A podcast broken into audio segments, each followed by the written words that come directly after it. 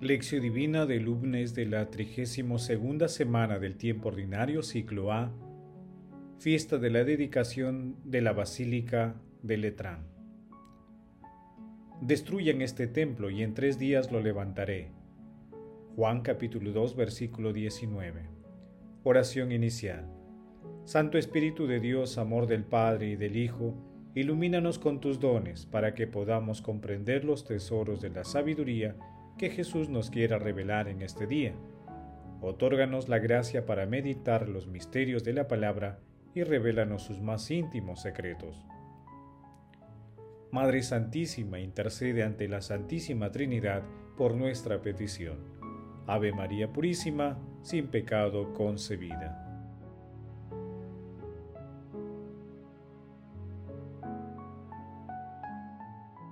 Paso 1.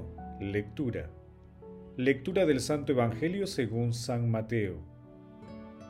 Capítulo 2 versículos del 13 al 22. Se acercaba la Pascua de los judíos y Jesús subió a Jerusalén y encontró en el templo a los vendedores de bueyes, ovejas y palomas y a los cambistas sentados.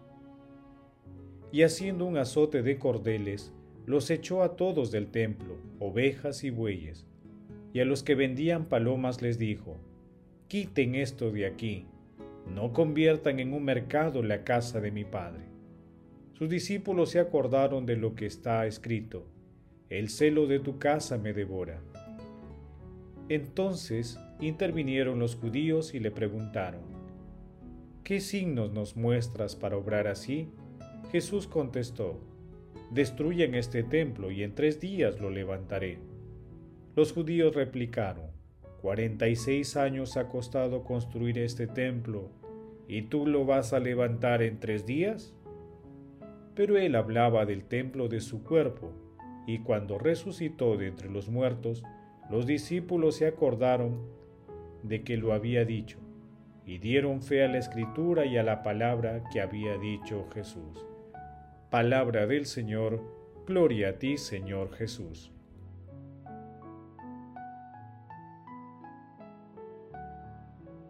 Hoy celebramos la fiesta de la dedicación de la Basílica de Letrán. En el año 312, el emperador Constantino, luego de obtener la victoria en la batalla de Milvio, donó la propiedad de los Laterani al Papa Melquiades como signo de reconocimiento hacia Cristo y a quien fue dedicada. En dicha propiedad se fijó la residencia del obispo de Roma hasta el año 1400. El Papa Silvestre celebró la dedicación de la basílica el 9 de noviembre del año 324, consagrándola al Santísimo Salvador. Por ello, en esta fecha se celebra a la Madre y Cabeza de todas las iglesias. Celebramos la dedicación de la Basílica de Letrán con la lectura del pasaje evangélico en que Jesús purifica el templo de Jerusalén. En esta purificación de Jesús lo inspira un celo santo, ya que proféticamente transita desde el templo material hasta el templo de su cuerpo glorioso y resucitado cuando dice, Destruyan este templo y en tres días lo levantaré. Los escribas y los doctores judíos no entendían el verdadero significado. El templo al que él se refería era su propio cuerpo, que finalmente fue sacrificado en la cruz y que resucitó al tercer día. Recordemos que estas palabras de Jesús fueron utilizadas después en su juicio.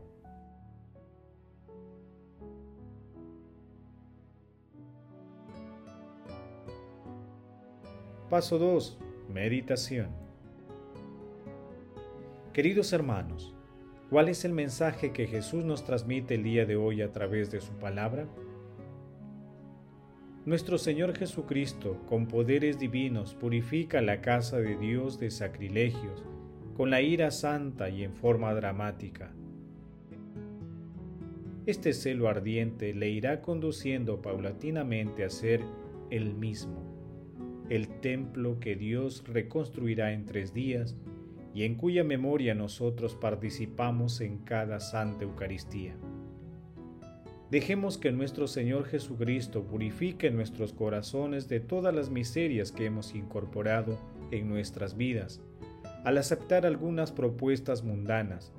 Recordemos el texto siguiente en el capítulo 4 de Lucas, versículos 18 y 19, y en el capítulo 61 de Isaías, versículos 1 y 2.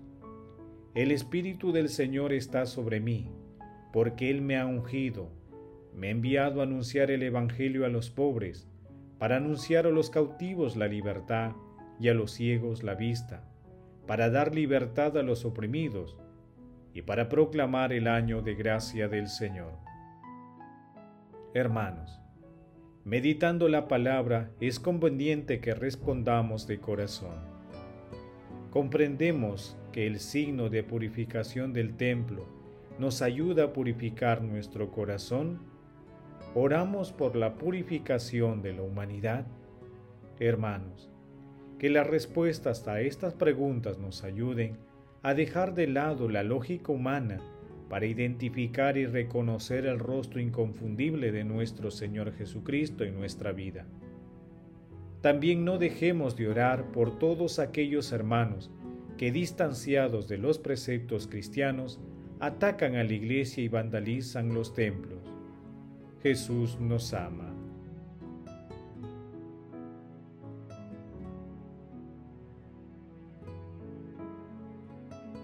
Paso 3. Oración. Padre Eterno, tú que nos haces revivir cada año el día de la dedicación de la Basílica de Letrán, derrama tu gracia sobre todas las iglesias y recintos de oración y socorre a todos aquellos que en dichos lugares invocan tu santo nombre. Que la fuerza y el espíritu de tu palabra fortalezcan el corazón de todos los fieles que allí se congregan. Padre eterno, tú que vas edificando el templo que somos nosotros, haz crecer unida a toda la iglesia para que llegue a ser la nueva Jerusalén, verdadera visión de paz.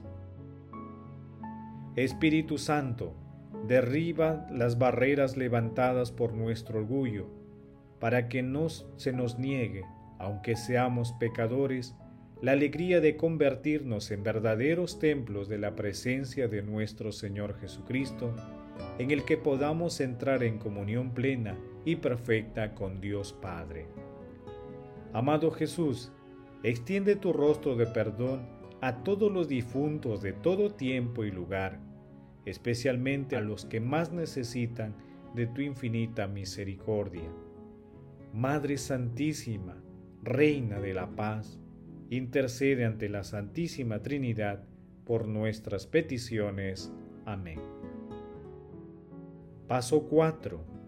Contemplación y acción. Hermanos, contemplemos a nuestro Señor Jesucristo un escrito de Paul Evdokinov. El misterio de la Iglesia se remonta más allá de la historia. Son muchos los textos que hablan de ello. Él nos eligió en Cristo antes de la creación del mundo, para que fuésemos su templo y nos mantuviéramos sin mancha en su presencia. Misterioso plan, encendidos desde el principio de los siglos en Dios Efesios capítulo 1 versículo 4 y 3 al 9. Su preexistencia en la sabiduría de Dios indica la naturaleza metahistórica de la Iglesia.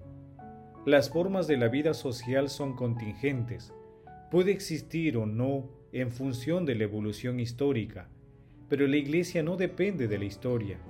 La Iglesia irrumpe en el mundo precisamente porque su génesis está en otro lugar.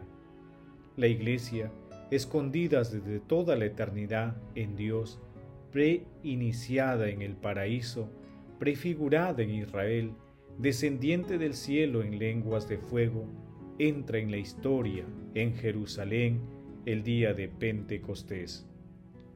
En la manifestación gradual de lo que está escondido y se dirige hacia la plenitud del que llena totalmente el universo. Efesios capítulo 1 versículo 23. Todas las criaturas en la tierra, bajo la tierra y en los cielos, doblan la rodilla y convergen en la plenitud del Cristo total. Queridos hermanos, hagamos el compromiso de acercarnos a la misericordia divina y dejar que nuestro Señor Jesucristo purifique nuestras vidas. Asimismo, acudamos frecuentemente a la Santa Eucaristía y participemos de la acción purificadora que llega a través del Espíritu Santo. Glorifiquemos a la Santísima Trinidad con nuestras vidas.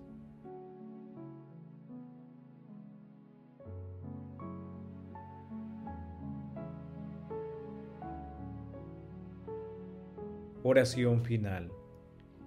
Gracias Señor Jesús por tu palabra de vida eterna. Que el Espíritu Santo nos ilumine para que tu palabra penetre lo más profundo de nuestras almas y se convierta en acción. Dios glorioso, escucha nuestra oración. Bendito seas por los siglos de los siglos. Madre Santísima, intercede ante la Santísima Trinidad por nuestra petición. Amén. El Señor esté con ustedes y con tu espíritu.